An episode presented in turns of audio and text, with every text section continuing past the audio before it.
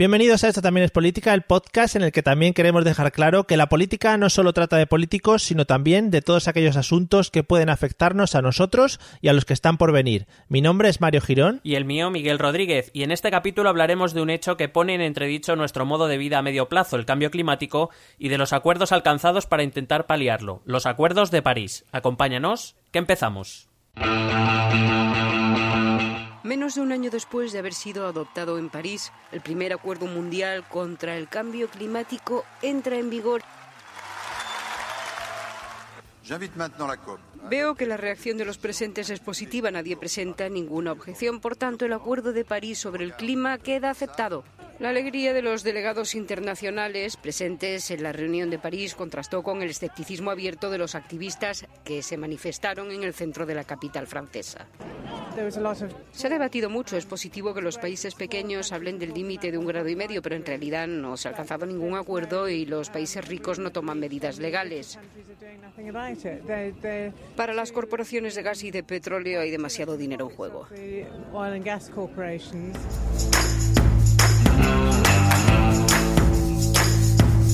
Hola amigos y amigas, bienvenidos al episodio número 20. Esto también es política. El podcast, bueno, pues estupendo en el que hablamos de todos los temas relacionados con la política y como he dicho en la introducción, no solo centrados en la política. Estoy intentando ver a ver cuántas veces puedo decir política seguidas dentro de un mismo episodio. Eh, Miguel, ¿qué tal estás? Mm, bien, sentado.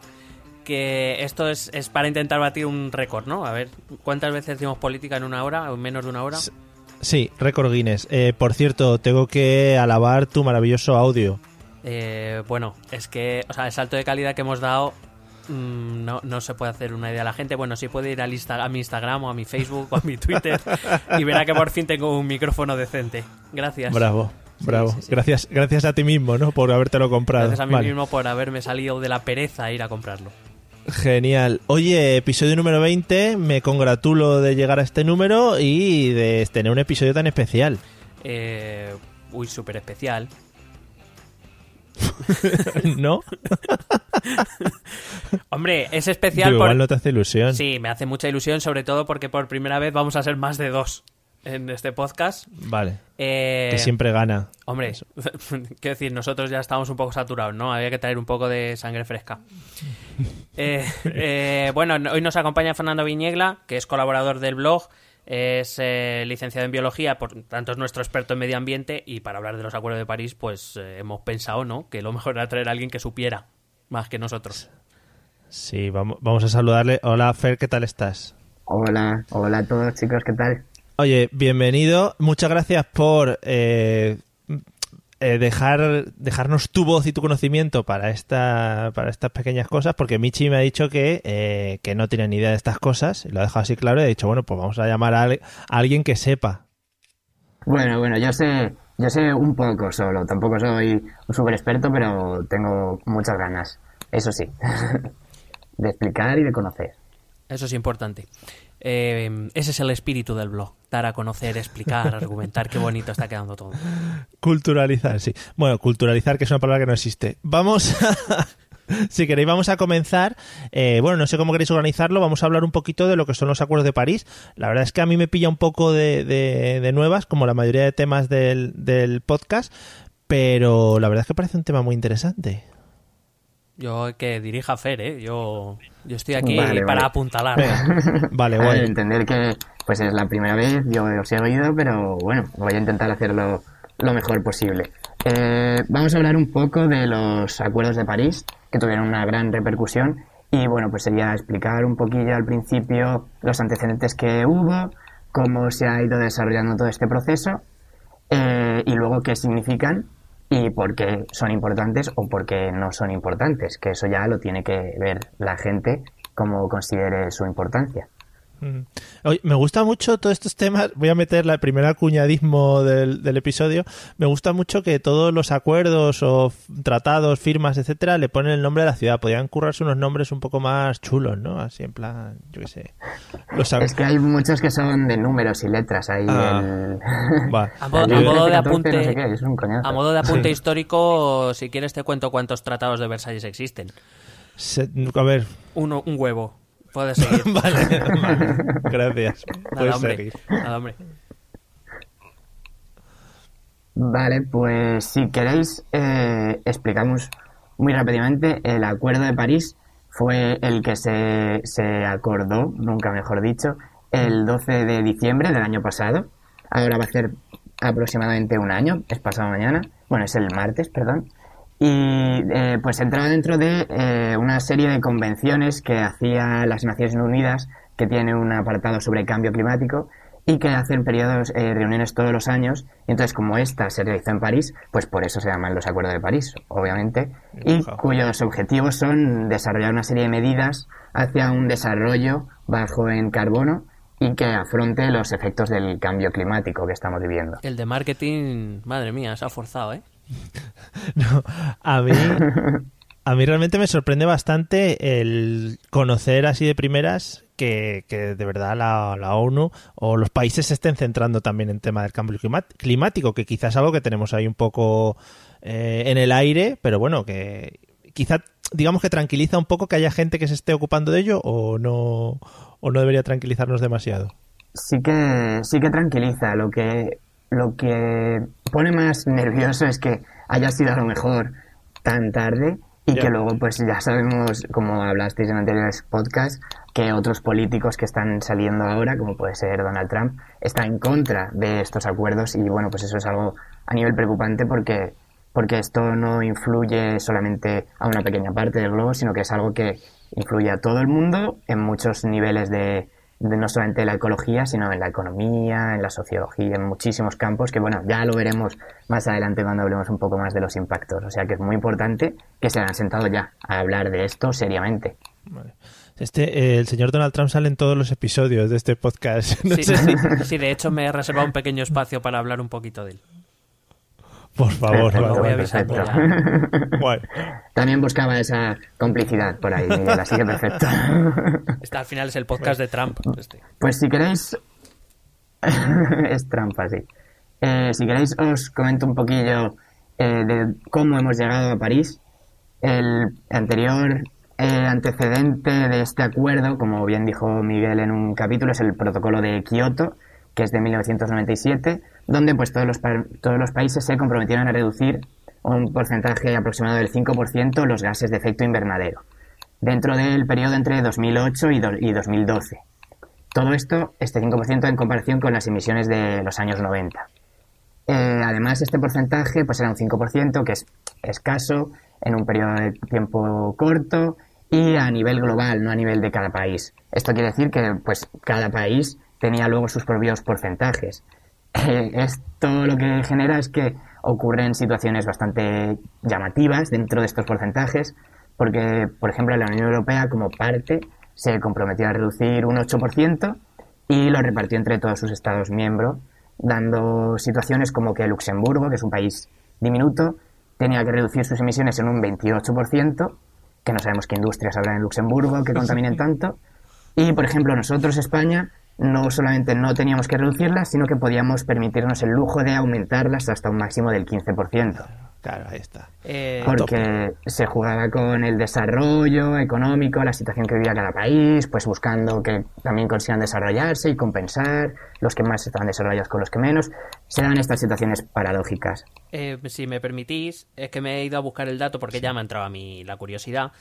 Em, para que nos hagamos una idea, España ha aumentado un nivel de emisiones, tenía más o menos en torno al 7% en 1996, en 2005 alcanzamos el 52%, o sea, para que nos hagamos una idea, esa burbuja eh, económica inmobiliaria que sufrimos, bueno, que, en esa época nos iba a todos muy bien y todo eso, pero, pero para que veamos el crecimiento tan espectacular que tuvimos nosotros en emisiones. Eh, es verdad que en 2015 el registro que yo he tenido acceso ha bajado bastante, ha bajado a casi la mitad, a un torno, está en torno al 25-26%, y, pero aún así, claro, en comparación con ese 7% que teníamos en 1996, sigue siendo un poco pasada.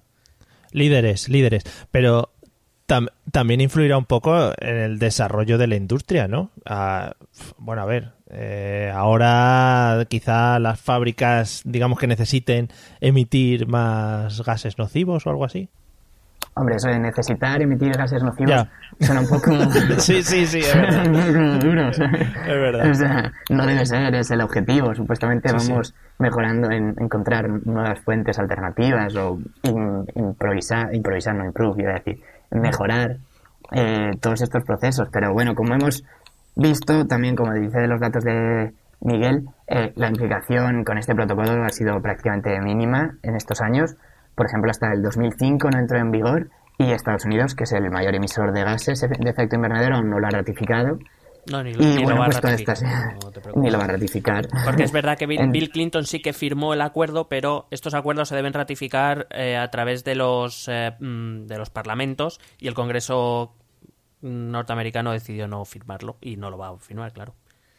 Claro, entonces ante este bajo apoyo que ha habido, pues en la COP que se celebró en Doha en el 2012, pues se decidió hacer, establecer un periodo de prórroga porque ya se había acabado el plazo y no había nada, así que se instalaron como unas metas a cumplir entre pues el siguiente periodo entre el 2013 y 2020, pero que tampoco contó con el apoyo de países como Estados Unidos, Rusia o Canadá.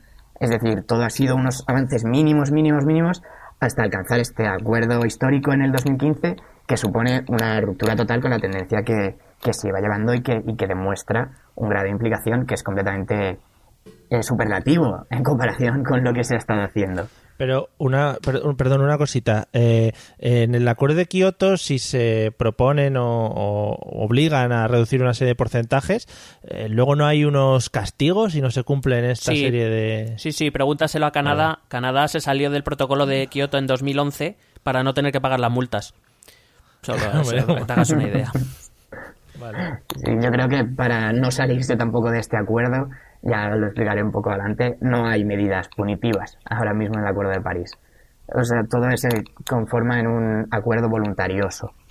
Pero bueno, ya cuando lo desgranemos un poco más ya os comento mejor esta parte. Vale. Eh, así pues, por ejemplo, eh, todo lo que se habla de lo que se hizo en París, que era una COP, lo de Doha, que fue otra COP, ¿qué es exactamente una COP? Que se dice mucho y, y no se sabe qué es. Pues eh, se considera que es la conferencia de las partes.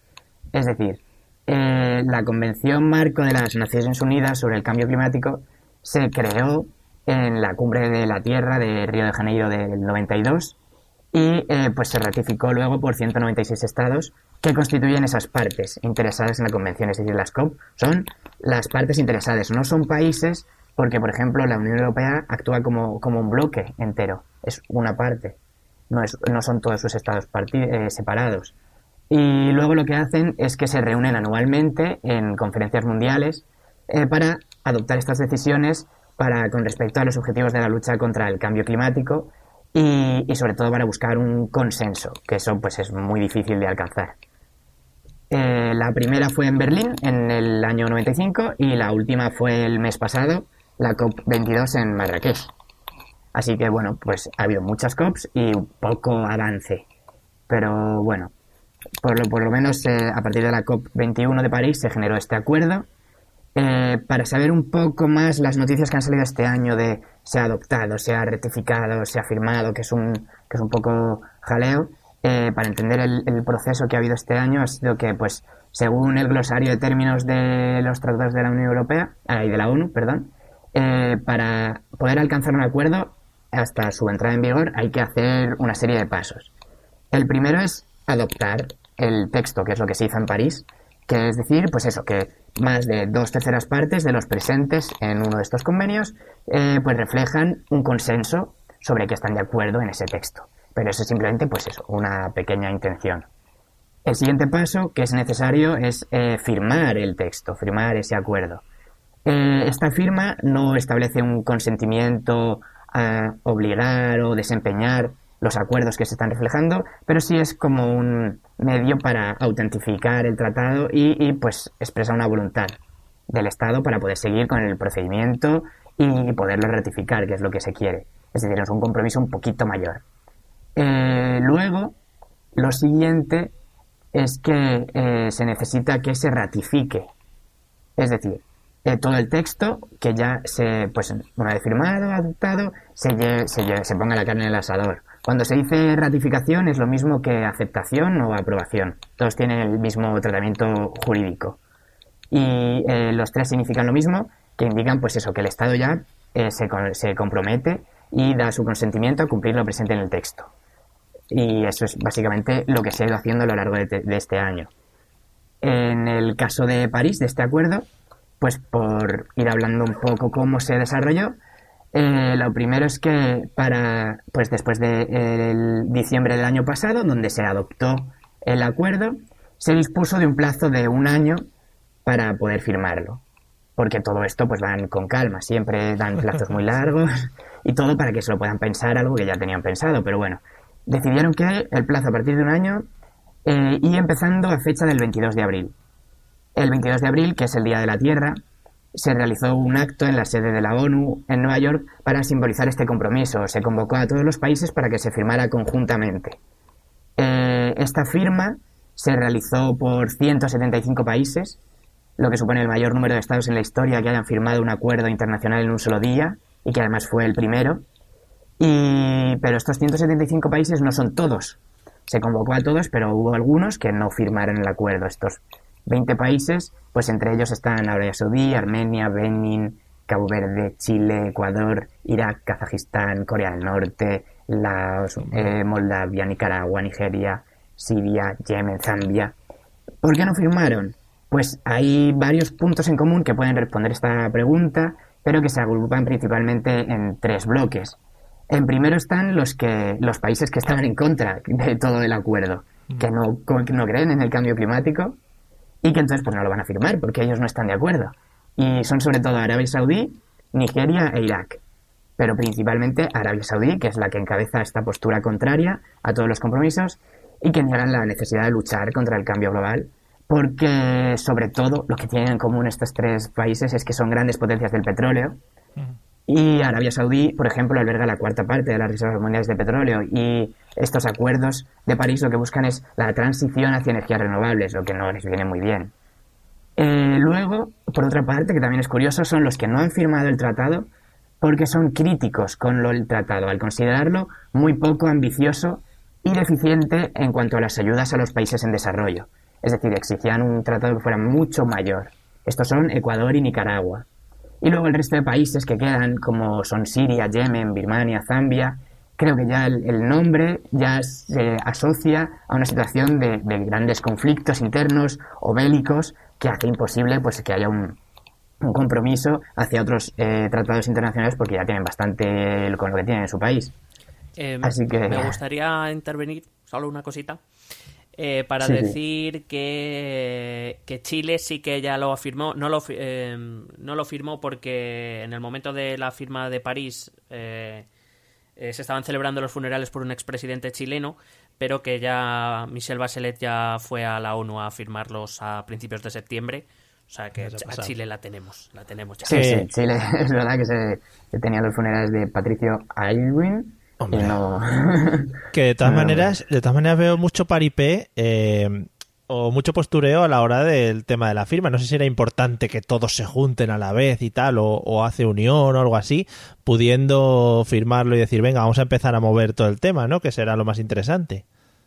Pues sí, puede ser un paripé. Lo que pasa es que yo creo que estamos en el, en el momento de, necesitar a lo mejor esos paripés. Se necesitan unos compromisos globales y, por todos unidos que eso también se demuestre. O sea, imagínate, por ejemplo, que hay 173 países que quieren firmarlo y tú dices, mm, pues no lo sé, ya lo firmo mañana. No, pues ya es todo por ponerte también con ellos, ¿sabes? Está haciendo un gran acto común. Es otra forma de presionar a que, a que esto avance más rápido. Sí, también. Pero es verdad que, bueno, pues hay un componente de, de parándula en todo esto, pero bueno, bueno, hay que intentar sacar lo bueno. Hombre, también, también hay que tener en cuenta que estamos en un momento donde la, la, fuerza de la imagen también es, es, importante. Es verdad que al fin y al cabo lo que va a importar o lo que no va a importar es que se apliquen, se tomen medidas y que realmente se consigan los objetivos propuestos. Eso es lo que realmente va a acabar contando.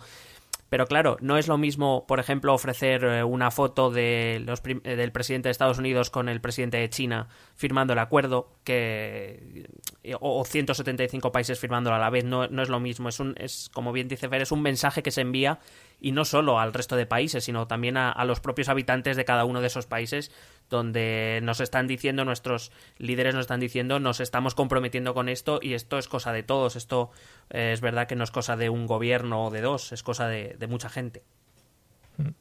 Exacto. Eh, por ejemplo, en ese momento de firma del 22 de abril, eh, recordamos que primero se adopta, luego se firma y luego se ratifica. Pues ya había 15 países que ya habían ratificado el acuerdo mucho antes de, firmar, de que firmaran los otros. Eh, y que por, tanto encabezaban ese impulso internacional para, eh, para unir y aunar en el Acuerdo de París. Estos países, por ejemplo, eh, pues son Barbados, Fiji, Granada, Maldivas, las Islas Marshall, las Islas Mauricio, Palau, San Kitts y Nevis, Santa Lucía, Samoa. Como veis, todos tienen en común prácticamente que son pequeños estados isla. Y bueno, esto es un dato a tener en cuenta que más adelante explicaremos las razones, pero, pero que los que más necesidad tienen que se firmen estos acuerdos son estos pequeños estados isla, que ya os comentaré un poquito ahora por qué puede ser. Pero volviendo entonces al proceso que hemos seguido, ya lo tenemos firmado, eh, bueno, adoptado en un principio, firmado, y ahora queda la ratificación.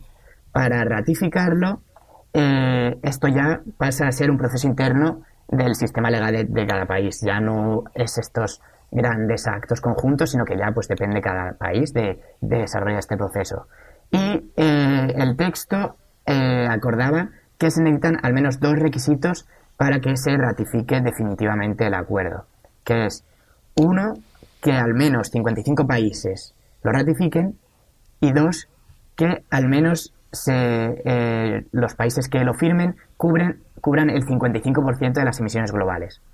Son dos eh, requisitos distintos y que pues eh, se estipularon como unos mínimos para poder eh, acordar que lo que se estaba afirmando tendría un efecto positivo y que realmente tenía un efecto a nivel global. Entonces, jugando por ejemplo con esto del 55% de las emisiones globales, podemos ver que los dos países con mayor emisión de gases de efecto invernadero son ahora mismo China con un 20,09% y Estados Unidos con un 17,89% de emisiones. Son grandes países que, como veis, contaminan eh, pues casi el 40% y el siguiente país ya desciende hasta un 7,53% que es Rusia o el 4,10% que es la India. Si nos fijamos en España, presenta un porcentaje global del 0,87%, que parece poco, pero es muy elevado en comparación con los países de extensión similar. Tenemos que tener en cuenta pues el tamaño, el gran tamaño de China, el gran tamaño de Estados Unidos y pues entonces nosotros con nuestro tamaño tenemos un eh, porcentaje bastante, bastante elevado. Eh, otra cosa que también se ve de esto es que si nos aliáramos todos los países del mundo, excepto China y Estados Unidos, apenas se podría actuar sobre el 60% de las emisiones globales.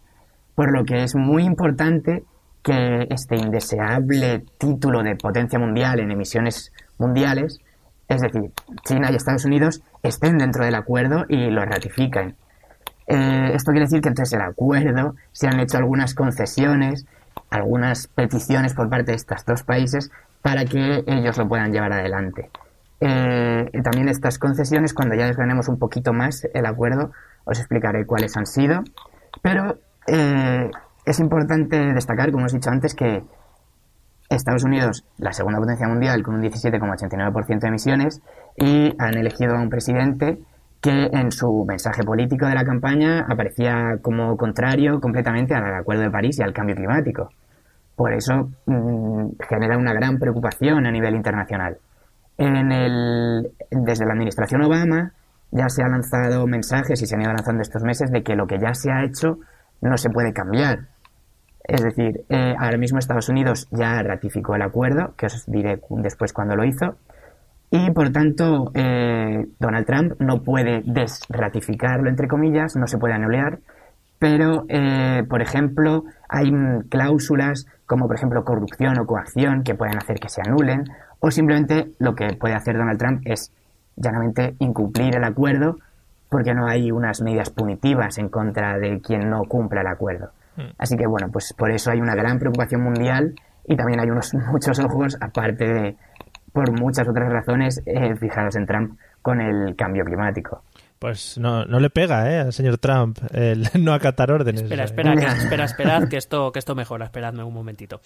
Eh, bueno, dado que va a decir Fer la fecha, no voy a decir la fecha, pero bueno, hay que decir que China y Estados Unidos ratificaron el acuerdo el mismo día. Lo hicieron eh, el día previo de empezar un- una reunión del G20. Eh, evidentemente, las razones que llevan a China y Estados Unidos a, firmar ese acuerdo a grandes rasgos son muy diferentes. China tiene un problema interno con, con la contaminación, pro- problemas que están afectando a su propia población. Eh, seguro que hemos visto en los talideros imágenes de, de Pekín o Beijing o como quieran llamarla, eh, en la que prácticamente no se ve el edificio de enfrente. Este tipo de cosas eh, que, que- que pueden afectar incluso a la salud de la población china. Eh, Estados Unidos eh, nos encontramos siempre con el mismo problema. El presidente de Estados Unidos llega un momento, sobre todo cuando se va a ir, que, que ya lo único que le queda es la política exterior. Más el caso de Obama, donde tenía la, tanto el Senado como la Cámara de los Representantes en contra, porque son netamente republicanas. Entonces, eh, digamos que, que Obama quería dar un poco, iniciar un poco el legado que puede que se le vaya al traste con, con Trump. Trump es una incógnita. Lo llevamos diciendo aquí eh, bastantes semanas. No sabemos muy bien por dónde va a tirar. Hace declaraciones altisonantes. Lo que sí sabemos por su, por su comportamiento es que eh, su, su enfrentamiento a China es frontal, con lo cual, a ver, es, es donde puede cojear el, el acuerdo en, en su enfrentamiento con China. Y solo dejo un dato, porque si no, no sería Trump, ¿no? Eh, bueno, eh, Donald Trump ha nombrado a Scott Pruitt, que es el fiscal general de Oklahoma, como secretario de Estado para el medio ambiente. Dices tú, bueno, Scott Pruitt no tengo ni idea de quién es. Bueno, Scott Pruitt es un conocido eh, escéptico del cambio climático. Para que vayáis viendo un poco, ¿no? Eh, Trump pone a dirigir eh, al que se supone que tiene que llevar a cabo o desarrollar los acuerdos de París a un tío que no cree en el cambio climático. Ahí lo voy dejando. No, no tiene ningún nick o ningún nombre este como perro loco. No, no, es perdona, perro loco solo hay uno y ahí no ahí Vale. no se toca, ¿eh? Solo perro loco. Vale, vale. Lo que os iba a comentar antes también es que, claro, eh, comentas un poco que se han hecho ciertas concesiones a China o a Estados Unidos. Aquí cada país o cada parte implicada luchará por lo suyo también, ¿no? Claro, claro, cada país eh, va a pelear por lo suyo. Lo que pasa es que, pues, como por ejemplo hemos visto antes, eh, Ecuador y Nicaragua no han firmado el acuerdo porque lo consideraban demasiado escueto. Otros eh, países directamente no han firmado ni han participado, como es el caso de los grandes petroleros. Y, y luego, pues, el resto de países lo que ven es una necesidad que hay, que pues puede ser mayor o menor, y, y que, bueno, todos arriman a las causas albina, pero lo que está claro es que el asco a lo mejor de España no es tan importante a nivel mundial que el asco de Estados Unidos. Y, y eso a nivel internacional es algo que tienes que tener en cuenta. No puedes hacer un acuerdo sin que estén estas dos grandes potencias, aunque tengas que, entre comillas, bajarte un poco los pantalones con ellos. Sí. Sí, sí, pasa mucho. Entonces, bueno, ya lo tenemos firmado y entonces en la firma dijeron que eh, para ratificarlo, que es el último paso, eh, daban un periodo de hasta 2018, ¿vale? Eh, la Unión Europea, eh, la ONU, perdón, esperaba que se ratificara en el 2018 como buena perspectiva. Eh, a partir de la firma ha habido un goteo a lo largo de todo el 2016 de continuo de ratificaciones, destacando momentos temporales, como decía Miguel, como el 3 de septiembre, cuando lo ratificaron conjuntamente Estados Unidos, Estados Unidos y China, y que ya lo firmaran estos dos países, pues desembocó en que todo el mundo se, se unió, se puso detrás, se puso detrás, y así el 21 de septiembre lo presentaron en bloque 31 países su ratificación, superándose el primero de los dos umbrales necesarios, es decir, que haya más de 55 países. Y eh, otra data importante, por ejemplo, es que el 3 de octubre ratificó la India, que es el cuarto emisor mundial. Eh, Rusia aún no lo ha ratificado. Y luego, otra fecha importante también es que el 5 de octubre, la votación en el Parlamento Europeo se votó a favor de la ratificación del acuerdo a nivel de Unión Europea. Por lo tanto, se consiguió superar el segundo umbral para esta entrada en vigor. Es decir, el más del 55% de emisiones estaban cubiertas o comprometidas por los distintos países. Entonces, a partir de este momento, que se superan los dos umbrales, empezó un periodo de 30 días estipulado en el texto para que entrara en vigor de verdad. ¿Qué es lo que pasa? Dentro de las previsiones que tenía la Unión Europea, que era 2018, eh, ahora mismo ya está ratificado y está entrado en vigor el acuerdo. Esto ha supuesto una velocidad muy, muy elevada.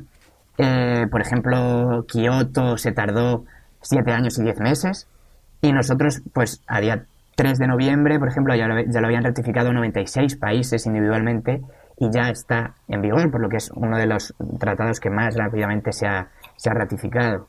Eh, entonces, eh, si ya se pone un mes desde el día 5 de octubre, 5 de noviembre, eh, era el deadline, por lo tanto la entrada en vigor se oficializó el día 4 de noviembre. esto supone tres prioridades, porque muchas veces es como se ha ratificado, bueno, ¿y ahora qué? Pues lo que supone que se haya entrado en vigor es que ahora tienen que empezar a jugar en crear un sistema de reglas del juego para la definición y la adopción de estos compromisos y un seguimiento.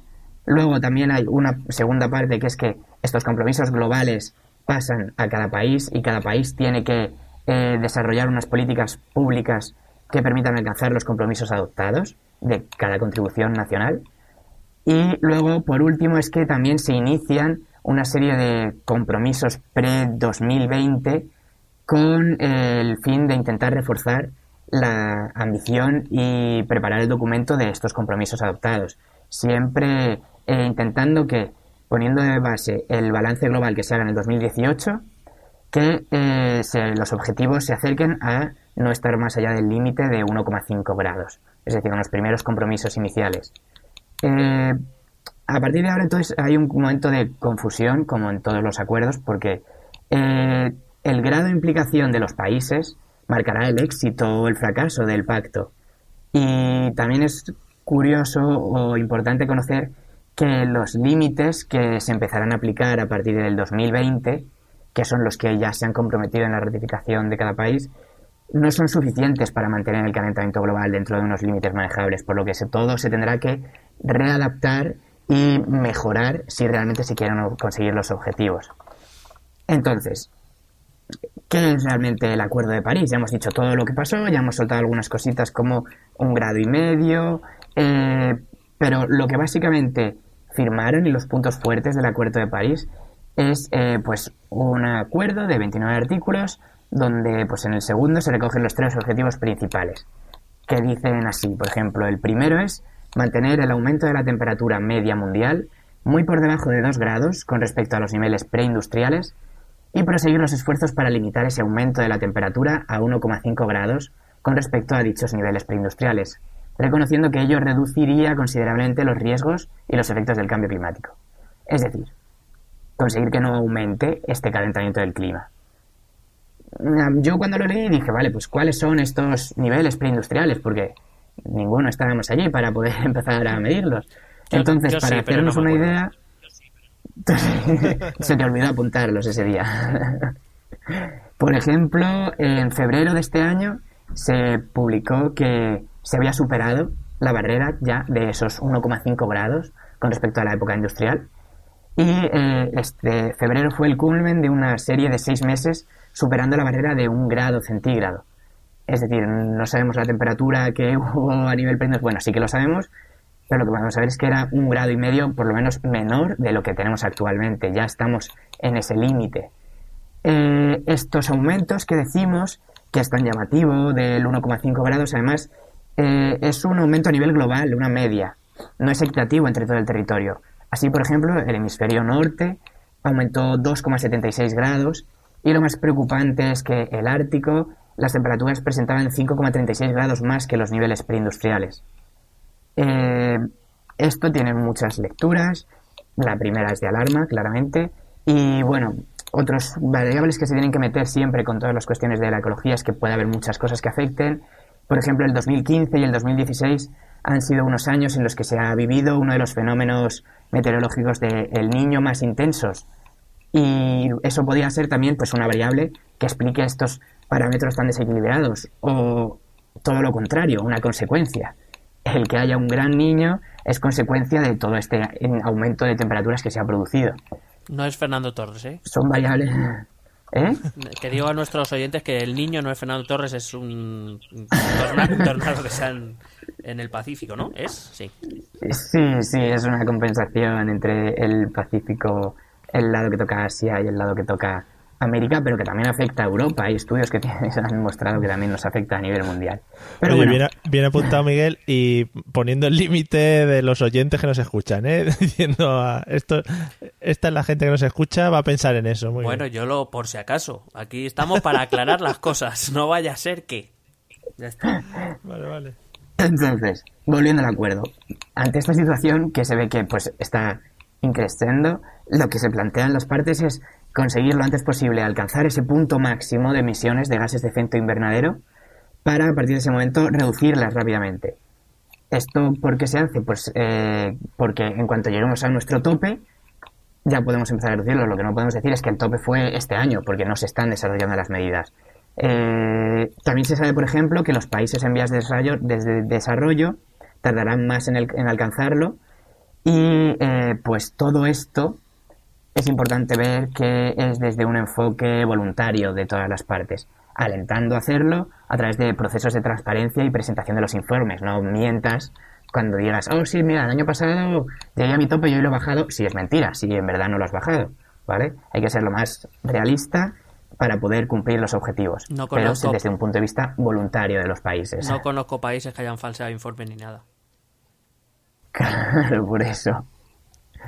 Bueno, eh, otro segundo objetivo importante era es el punto B que dice así: aumentar la capacidad de adaptación a los efectos adversos del cambio climático y promover la resiliencia al clima y un desarrollo con bajas emisiones de gases de efecto invernadero, de un modo que no comprometa la producción de alimentos.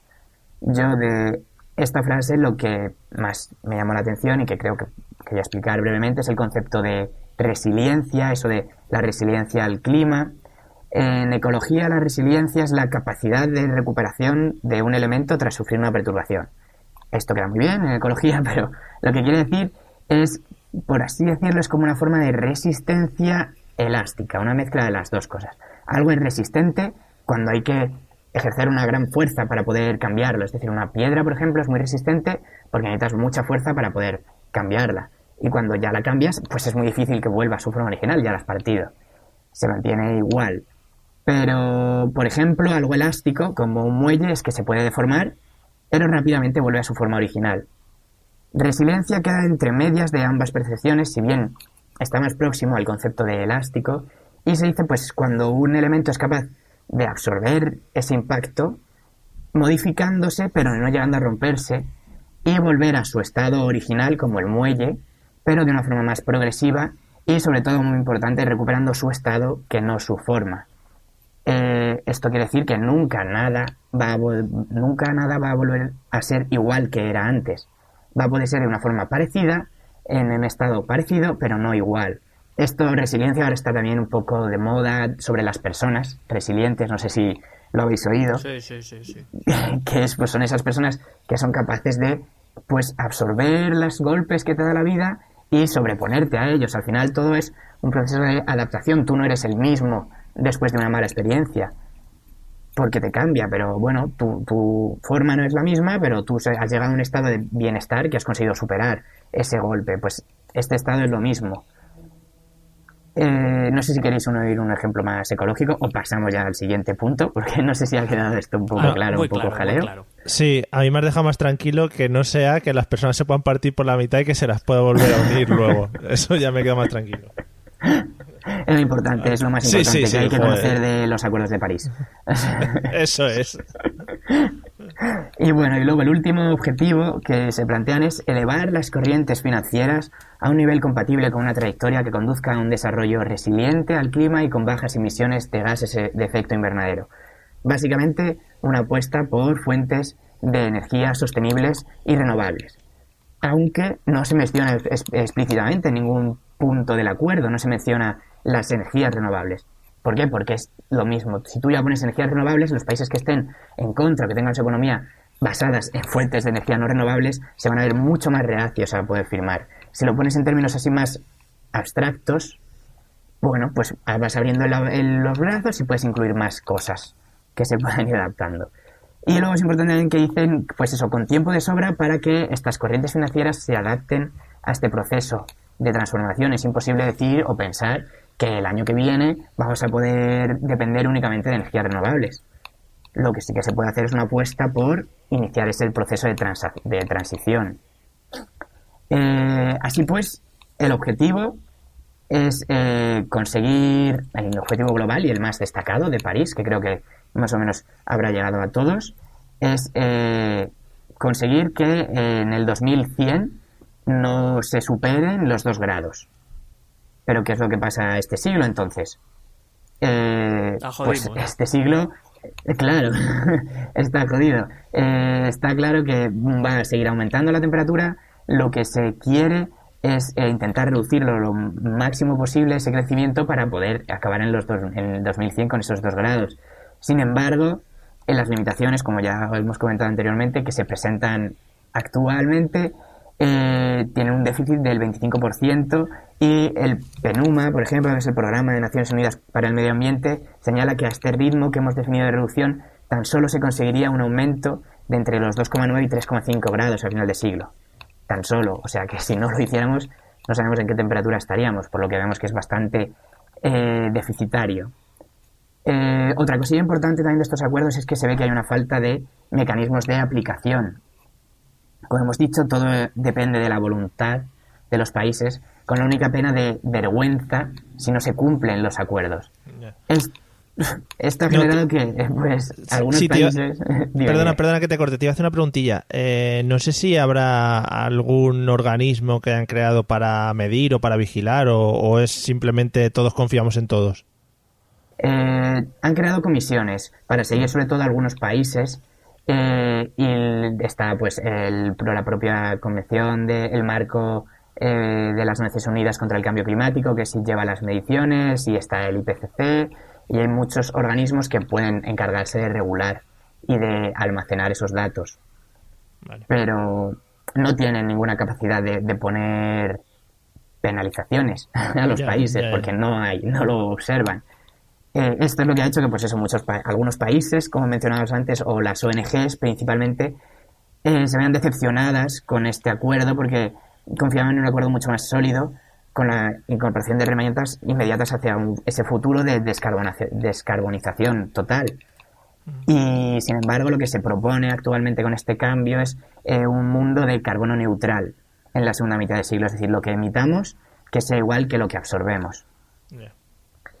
Esto, bueno, pues puede ser interesante. Lo que es inquietante, por lo menos para mí, es que este equilibrio se busca pero no con una referencia clara a la reducción de las emisiones, ni indicando el fin, por ejemplo, de los combustibles fósiles, sería palabras muy trascendentes para un acuerdo internacional, sino que en vez de reducir, lo que se proponen y aparecen en el acuerdo son soluciones para crear sumideros artificiales de gases invernaderos, es decir, aumentar nuestro poder de absorción, no reducir nuestras emisiones, seguir con nuestro ritmo pero generando muchos más campos que puedan absorber toda la mierda, entre comillas, que soltamos.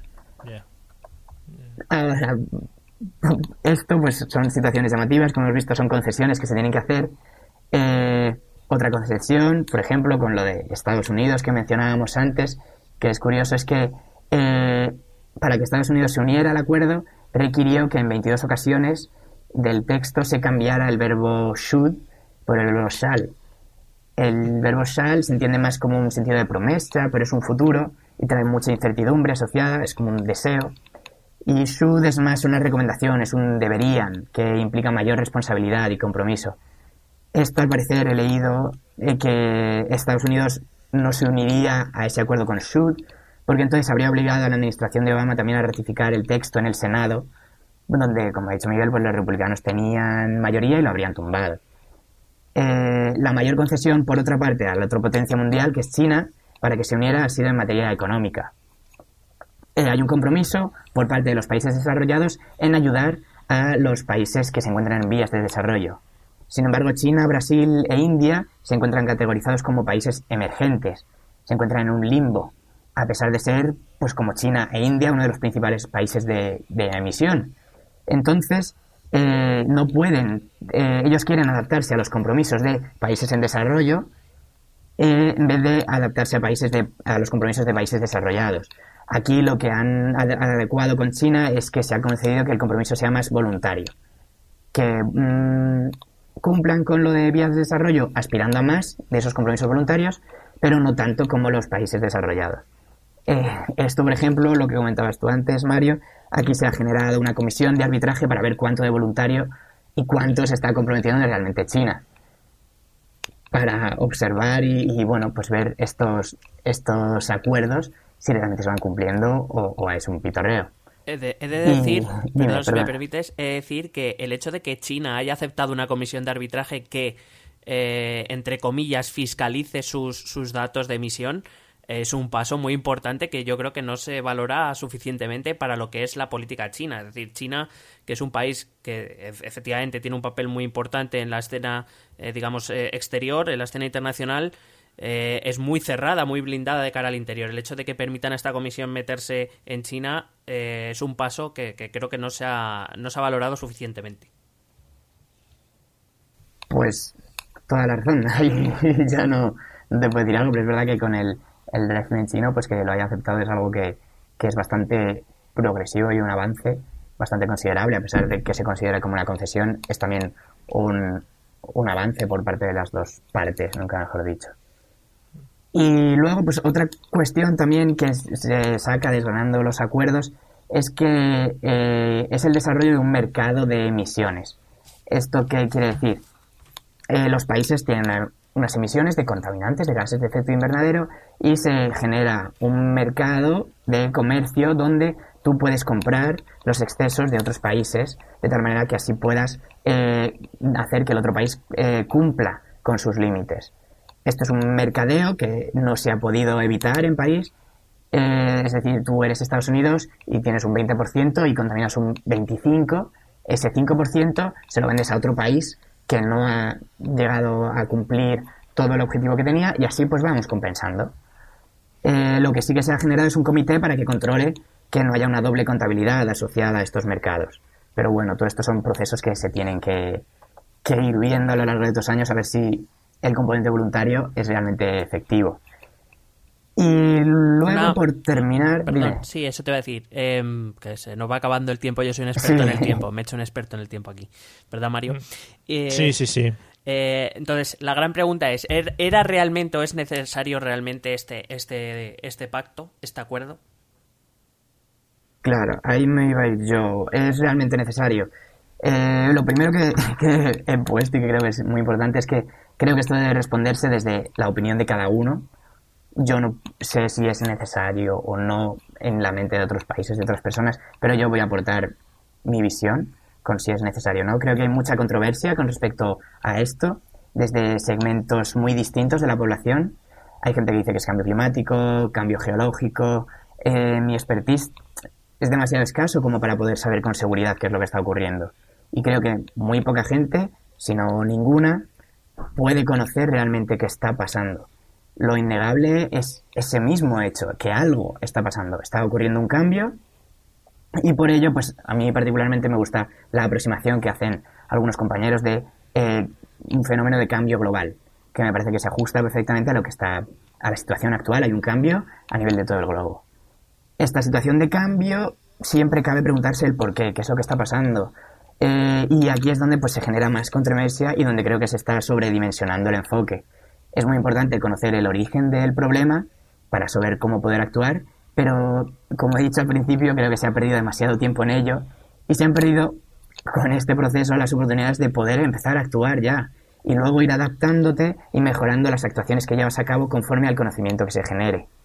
Porque lo que está claro es que la especie humana seguro que hemos influido de alguna manera u otra en este cambio. El despunte de la industrialización, la explosión demográfica, la expansión del hombre sobre la naturaleza, con la consecuente reducción de los ecosistemas, nuestro modo de vida actual, los combustibles fósiles, la contaminación, el consumismo, las guerras por los recursos naturales, y así creo que podemos generar una larga lista entre todos, que no podemos creer que no hemos tenido algo que ver, algo que ver. Mm, y por tanto, no podemos creer que no hay nada que podamos hacer como, como especie. También, también está en nuestra mano poder actuar. Entonces, eh, porque lo que está claro es que Actualmente ya hay efectos de dicho cambio climático que están impactando a la sociedad, a lo mejor no aquí, pero sí en otras partes del mundo. Como ya dijimos, la mayoría de los estados que habían avanzado más en la ratificación del acuerdo y el impulso contra acciones contra el cambio climático son esos pequeños estados insulares y es básicamente porque están desapareciendo. El aumento del nivel del mar es una realidad, es una realidad que a países sin costa pues no les afecta en absoluto. A otros como puede ser España, nosotros pues supone a lo mejor un pequeño retroceso de las playas, pero para islas o archipiélagos de muy baja altitud supone su completa desaparición. Y aunque no lo notemos, hay países que ya están viviendo eso y están desapareciendo actualmente. Y las previsiones que se marcan para este, para este siglo no son nada halagüeñas. Por eso, pues países como Fiji o Palay, Palau son unos grandes exhortadores de la toma de medidas, ya, ya, no para dentro de 10 años, sino ya. Eh, porque si no, no tendrán nada por lo que duchar porque estará engullido en el mar. Y claro, si esas islas desaparecen, ¿dónde irán las personas? ¿Se desplazarán a otros lugares? ¿Ocurrirán migraciones? Esto es debido al cambio climático directamente. Y estas son como migraciones las más evidentes y directas, pero ¿qué ocurre con los otros impactos? Con el aumento de la temperatura, con la agudeza de las sequías, con la escasez del agua. Son realidades que están eh, ocurriendo actualmente también y que generan migraciones y guerras cruentas por estos recursos naturales que son impactos reales, aunque cueste verlos porque no están ocurriendo dentro de nuestras dimensiones los podemos ver a veces por el telenoticias, pero no conseguimos asociarlo a estos cambios, a la sequía, cuánto impacto tiene, por ejemplo, en Siria y cuánto ha tenido. Eh, esto, lo que todo este cómputo global, ahora si me permitís, es con sus matizaciones y sus aceptaciones que pueden ser más o menos cuestionables, se ha reflejado en un documental que ha hecho hace poco Leonardo DiCaprio que se llama After the Flood, después de la inundación, y también hay una serie de documentales que están saliendo de la, BBC, creo que es Years of Living Dangerously, que son altamente recomendables, más allá del impacto y las historias de los personajes que, lo cuentan, como pues DiCaprio o todos los otros actores que son personajes con mucho tirón, es eh, por el mensaje que tienen en sí. Y una cosa que aparece en el documental de DiCaprio, por ejemplo, es que Obama enuncia que el cambio climático es algo que supera ampliamente la categorización de, medio ambiente, de ecología.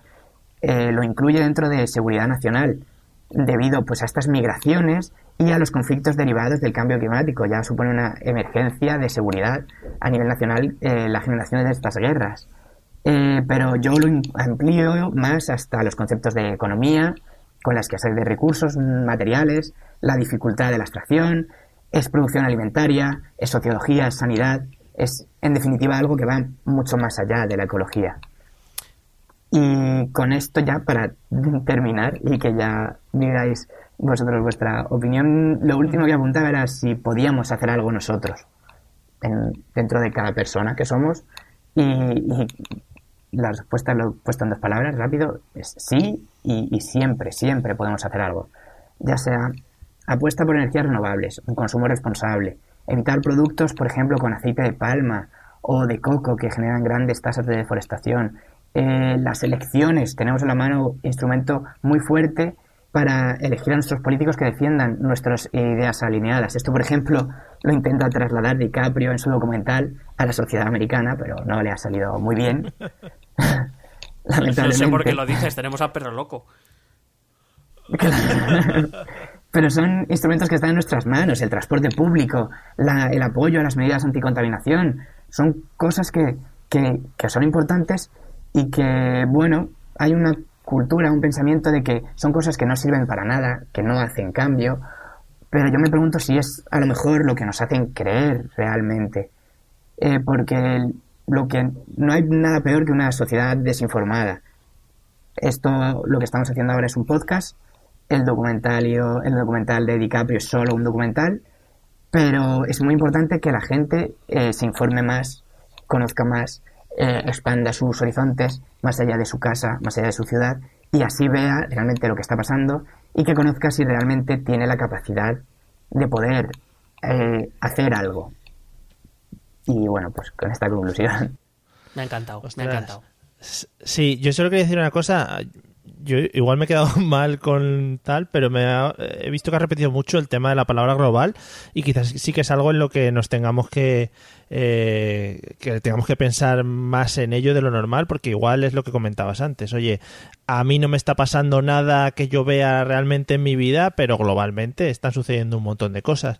Y quizá es el comienzo o el paso que podremos dar nosotros para, para empezar a paliar eh, todo este tipo de cosas, pues con las pequeñitas cosas que, que, podemos hacer desde nuestro, desde nuestro pequeño mundo. Hombre, la, la palabra global eh, incluye que a lo mejor a ti ahora o a nosotros ahora no nos está afectando directamente nada. Pero la palabra global incluye que tarde o temprano nos alcanzará, de alguna u otra manera. Entonces ahí sí, que deberíamos poner un poco el acento. Eso, por ejemplo, en, los documentales de Years of Living Dangerously intentaban transmitir ese impacto. O sea, te mandaban, por ejemplo, a Don Cheadle a Texas para intentar ver que, pues el cambio climático está afectando dentro de Estados Unidos porque las grandes sequías que están asolando Texas está haciendo que toda la gente se vaya de allí y se pierdan todos los comercios. O, por ejemplo, intentar ver las uniones entre la sequía y el hartazgo, por así decirlo, de la sociedad que genera conflictos como puede ser el conflicto de Siria, eh, porque demandaban más apoyos ante esa sequía que asoló brutalmente Siria antes de la guerra y no obtuvieron los apoyos del gobierno y eso genera eh, esa alteración social. Y Obama, por ejemplo, pues dentro de las mentalidades también de Norteamérica, eh, lo metía entre la seguridad nacional porque todas estas eh, alteraciones sociales lo que genera también es un reconocimiento de fanatismos, el desarrollo de en los mm, grandes, eh, pues el ISIS, por ejemplo, todo eso hace que la gente al estar incómoda se decida elegir por radicalismos y pues creo que todos sabemos que una parte de eso nos afecta a todos. Son lecturas muy grandes. Vamos Incluso muy grandes para sí, sí. el podcast, pero... No, yo ya te digo, a mí me ha gustado mucho. Michi, eh, ya, ya cerramos, ¿no? Con esto, ¿quieres comentar algo más? Eh, no. A mí es que me lo ha explicado todo también que me ha gustado mucho. intentaremos sacar una entrada, si se lo dejo allí, se lo dejo grabado, eh, Fer, así en plan con los documentales estas cosas, si lo publicamos en el blog para así facilitar a nuestros oyentes y lectores pues el acceso a esas fuentes de información, como los documentales. Sí, porque además está en abierto en YouTube y todo el tema de los documentales de DiCaprio y todo esto que has comentado. Eso es. Bueno, pues lo primero... menos que para preparar este podcast, lo prometo. lo primero creo que vamos a agradecer a Fernando todo el trabajazo y todo lo bien que nos ha explicado este podcast y currazazazo porque me parece un tema súper interesante y esperamos haber dado ese pequeño granito de arena para que la gente también se ponga por lo menos un poco a pensar en, todas estas cosas que están ya sucediendo. Pues yo agradeceros a vosotros que, hayáis contado conmigo para exponer esto y seguir instando a, la gente a que os escuche, que lo proponéis, explicáis las cosas muy bien y también pues eso, que se ve que no solamente tocáis aspectos más directamente políticos, sino otros aspectos relacionados con, como puede ser el cambio climático, el Acuerdo de París, y, que seguís ampliando vuestros horizontes, que siempre estáis en esa, con esas ganas de, de búsqueda y conseguir más cosas que lo merecéis realmente. Es que esto también es política. Es lo que nos define. claro. bueno, rápidamente, nuestros métodos de contacto. Venga, que yo creo que ya lo estamos solucionando, ¿no? estamos... a ver si es la última vez que lo digo yo ya. Por el correo electrónico, esto también es política arroba gmail.com. En Facebook, esto también es política. En Twitter, arroba etepolítica. Y a través del blog, esto también es política.